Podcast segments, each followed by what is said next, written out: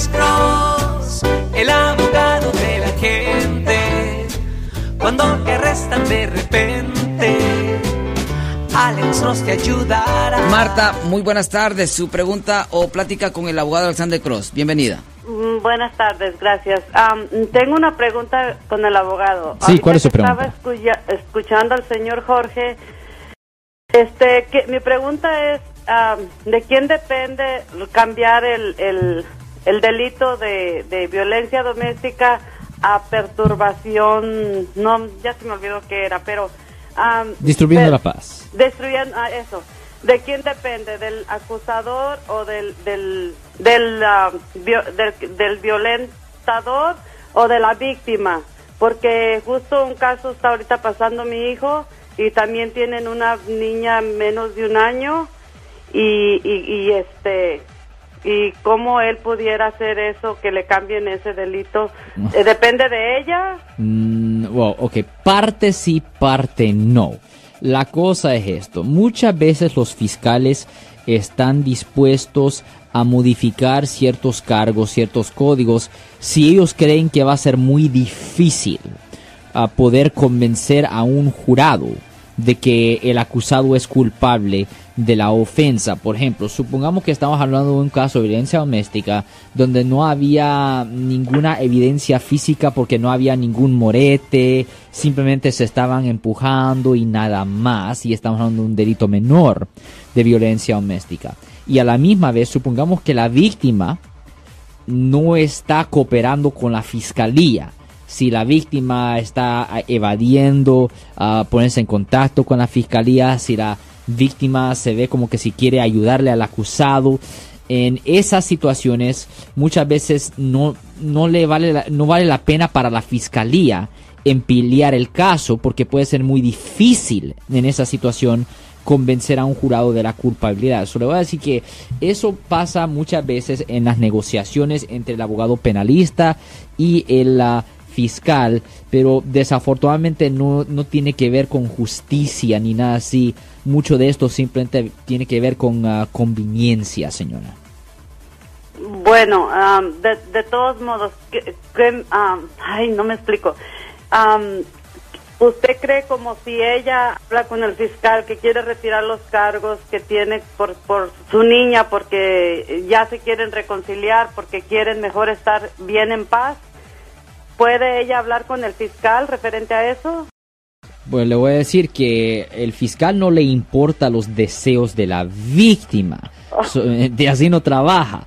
La fiscalía simplemente mira la evidencia y si ellos creen que tienen suficiente para convencer a un jurado de que la persona es culpable, ellos proceden con el caso.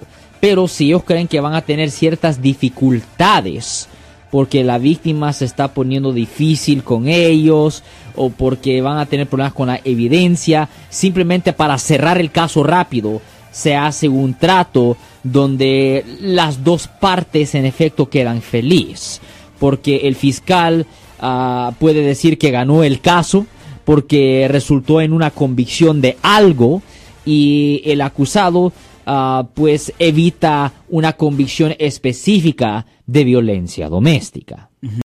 Bueno, entonces eso va a depender ya de, de ella, cómo esté cooperando con el fiscal, que ella esté esté hablando con el fiscal de que y le esté poniendo más cargos referente a lo de la violencia que tuvieron.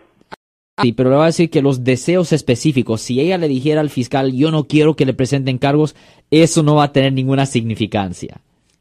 La significancia es nomás que no esté cooperando al 100% con ellos. Sí, pero eso es algo que es ilegal decirle a una víctima que no Ah, coopere. no, pues sí, yo sé, pero... Eso es, eso es un delito serio. Hay pena potencial de 7 años a vida en prisión ah, bajo el Código Penal sección 136.1b. So, es ilegal decirle a una víctima que no coopere con una fiscalía. Bueno, bueno, bueno, pues ah, espero que, que todo termine. A mí me dio esperanza ese caso que hizo el señor Jorge, porque me vino a la mente mi hijo por lo que está pasando y digo y pensé, dije, bueno, puede puede pasar. Oye, pudiera pasar. Puede pesar, pero también Abogado. depende cómo se mira la evidencia. Pero yo me quiero, yo quiero eh, entrar en la, en la conversación, mi estimada Marta. Sí, Ari. Eh, quizá a veces nosotros nos, eh, nos faltan palabras, los, los, eh, los que estamos involucrados eh, en, en el caso Sí, de Ari. violencia doméstica, nos faltan palabras. Eh, es bueno contratar un abogado y que el abogado pida eh, cambiar los términos Pues eso siempre caso? se hace, ¿me entiendes? Sí. Siempre se hace eso porque se trata de obtener el mejor resultado bajo las circunstancias. En un caso cuando la persona no es ciudadano de los Estados Unidos, un caso de violencia doméstica es considerado un acto de ah, un cargo de violencia doméstica es un cargo de mal carácter, es un cargo de mal carácter y le afectaría ah, por razones de agarrar trabajo, aseguranza, préstamo y vivienda, pero también por razones migratorias. So, dependiendo de las circunstancias, si se ve, si se ve que, el acusado va a sufrir una consecuencia tan severa, eso es parte de la, del acuerdo, del trato que se pudiera hacer con el fiscal. Eric. Ok, aquí eh, quizás planteé mal la pregunta, tal vez. Eh, siempre tenemos, nosotros los que estamos con bajos recursos económicos, utilizamos los servicios del abogado público.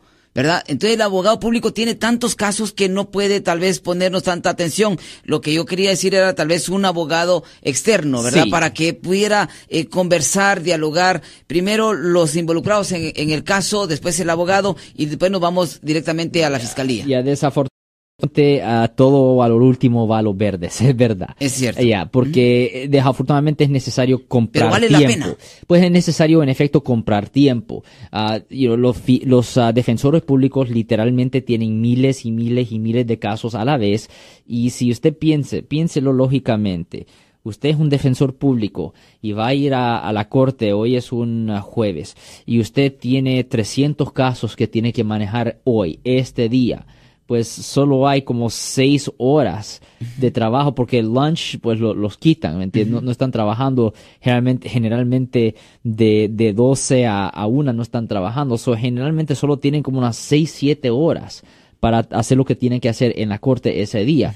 Es imposible tener una conversación con cualquier acusado si usted está manejando 200, 300 casos, casos ese día. ¿Me entiende?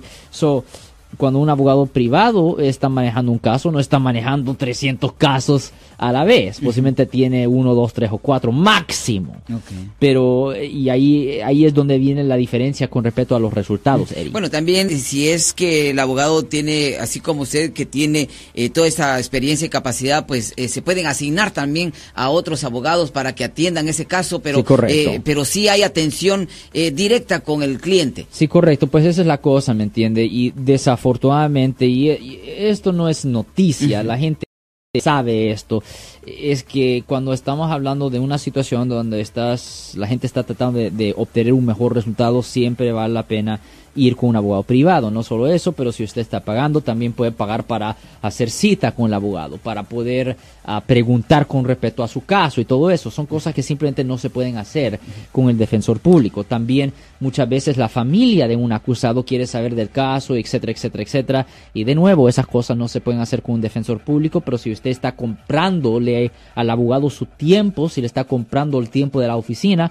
se puede hacer esas cosas. Bueno, muchísimas gracias, doña Marta. Cuídese mucho. No, muchas gracias, abogado, porque también nos ayuda mucho sus programas, porque ahí también, com- ya que no, si no podemos pagar al abogado, ahí estamos oyendo más o menos eh, mm, casos que nos conciernen y por eso, mire, me sirvió el de don Jorge para, para hacer mi pregunta. Muchas gracias por su ayuda y buena tarde. Yo soy el abogado Alexander Cross. Nosotros somos abogados de defensa criminal. That's right. Le ayudamos a las personas que han sido arrestadas y acusadas por haber cometido delitos. Si alguien en su familia o si un amigo suyo ha sido arrestado o acusado, llámanos para hacer una cita gratis. Llámenos para hacer una cita. Ese número es el 1 800 530 1800. Estamos aquí en toda la área de la Bahía. 1-800-530-1800. Y como siempre, por casos criminales, casos penales, damos la primera cita gratis en nuestra oficina. Siempre estamos aquí todos los martes y viernes a las 12 y 35 respondiendo a sus preguntas con respecto a los casos penales. Y también nos pueden hacer preguntas en nuestra página de Facebook Live. Doctor Alex, abogado de nuevo, 1-800-530-1800, Marco. Bueno, vamos a llamada telefónica, pero ya fuera.